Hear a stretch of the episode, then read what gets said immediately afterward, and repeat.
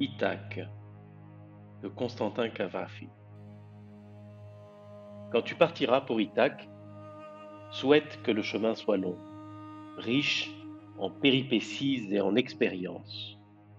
Ne crains ni les lestrigons, ni les cyclopes, ni la colère de Neptune.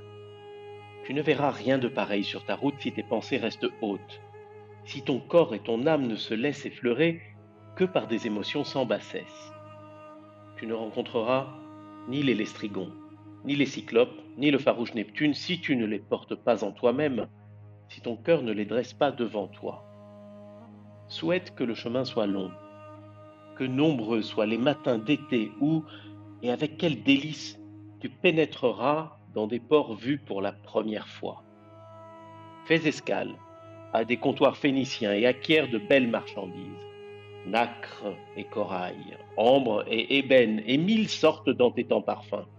Acquiert le plus possible de ces entêtants parfums. Visite de nombreuses cités égyptiennes et instruis-toi avidement auprès de leurs sages. Garde sans cesse Ithaque présente à ton esprit ton but final et d'y parvenir. Mais n'écourte pas ton voyage. Mieux vaut qu'il dure de longues années et que tu abordes enfin dans ton île au jour de ta vieillesse, riche de tout ce que tu as gagné en chemin, sans attendre qu'Ithaque t'enrichisse. Ithaque t'a donné le beau voyage. Sans elle, tu ne te serais pas mise en route. Elle n'a plus rien d'autre à te donner.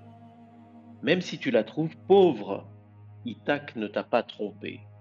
Sage comme tu l'es devenu à la suite de tant d'expériences, tu as enfin compris ce que signifie les Ithaques.